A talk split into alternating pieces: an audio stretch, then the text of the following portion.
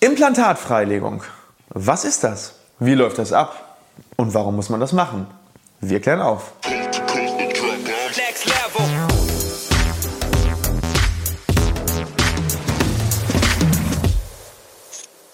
Hallo liebe Community, mein Name ist Dr. Stefan Helker und ich heiße euch herzlich willkommen bei der Audioversion unseres erfolgreichen YouTube-Formates Implatalk.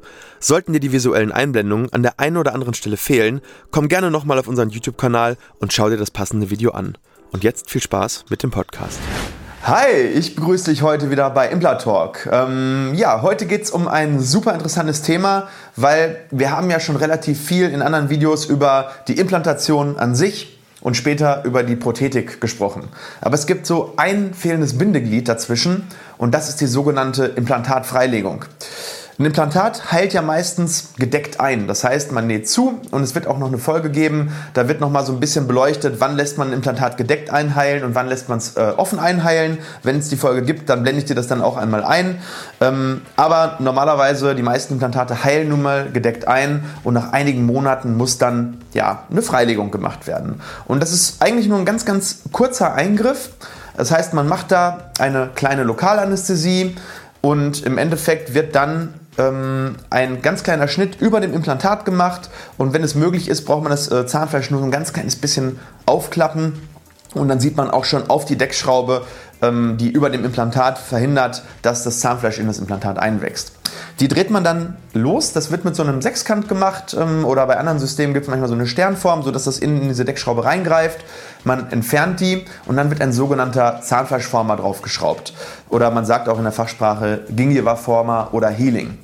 Ähm, welche Funktion hat das Ganze? Ähm, zum einen soll dieses Healing oder dieser Zahnfleischformer ähm, ein schönes Zahnfleisch formen. Das bedeutet, ähm, der hat so eine Art ausgestellte Tulpenform und ähm, wenn man den jetzt auf das Implantat draufschraubt, dann äh, sorgt er dafür, dass das Zahnfleisch sich eben auch in dieser Tulpenform ausformt und das ist dann sehr, sehr gut, wenn man zum Beispiel später eine hochästhetische Krone auf das Implantat draufschrauben möchte oder zementieren möchte, hat man ein ganz natürliches Emergenzprofil, sagt man dazu. Also dann kommt das Implantat sozusagen aus dem Zahnfleisch raus oder die Implantatkrone und man sieht gar nicht, dass es kein echter Zahn ist. Das ist eine ganz äh, tolle Sache.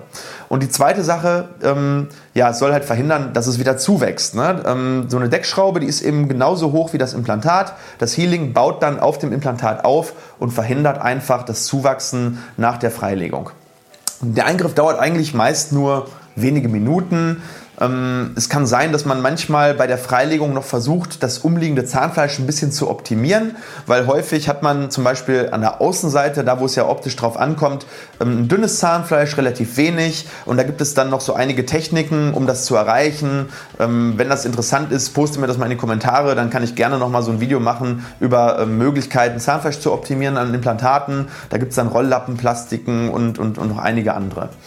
Ähm, ja, und wenn man dann auf der Außenseite dann genügend Zahnfleisch hat, ähm, für die optimale Ästhetik, dann kann man dann nach so 7 bis 14 Tagen äh, die Abdrücke nehmen. Das heißt, am Anfang wird erstmal nur dieser Zahnfleischformer aus, äh, draufgeschraubt. Man nimmt vielleicht einen Vorabdruck für das Labor, dass die schon mal sehen können, wo steht denn das Implantat. Und dann wird ein spezieller Abdrucklöffel genommen und dann geht es eben zum Implantatabdruck. Und da haben wir dann wieder ein Video online. Das heißt, wenn du jetzt sozusagen in dieser Journey, in dieser Reise von der Implantation bis hin zur fertigen Prothetik da weitergehen willst, dann äh, blende ich dir das oben einmal ein und dann kannst du dir im, im Prinzip anschauen, wie wird so ein Abdruck dann genommen.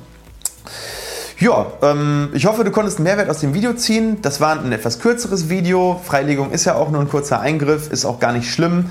Und ja, wenn ja, dann bitte einen Daumen nach oben oder wenn du den äh, Kanal super findest, dann gib uns ein Abo und dann sehen wir uns nächste Woche. Aktivier die Glocke und dann verpasst du kein Video mehr. Ich wünsche dir bis dahin eine gute Zeit. Euer Doc Helker. Tschüss.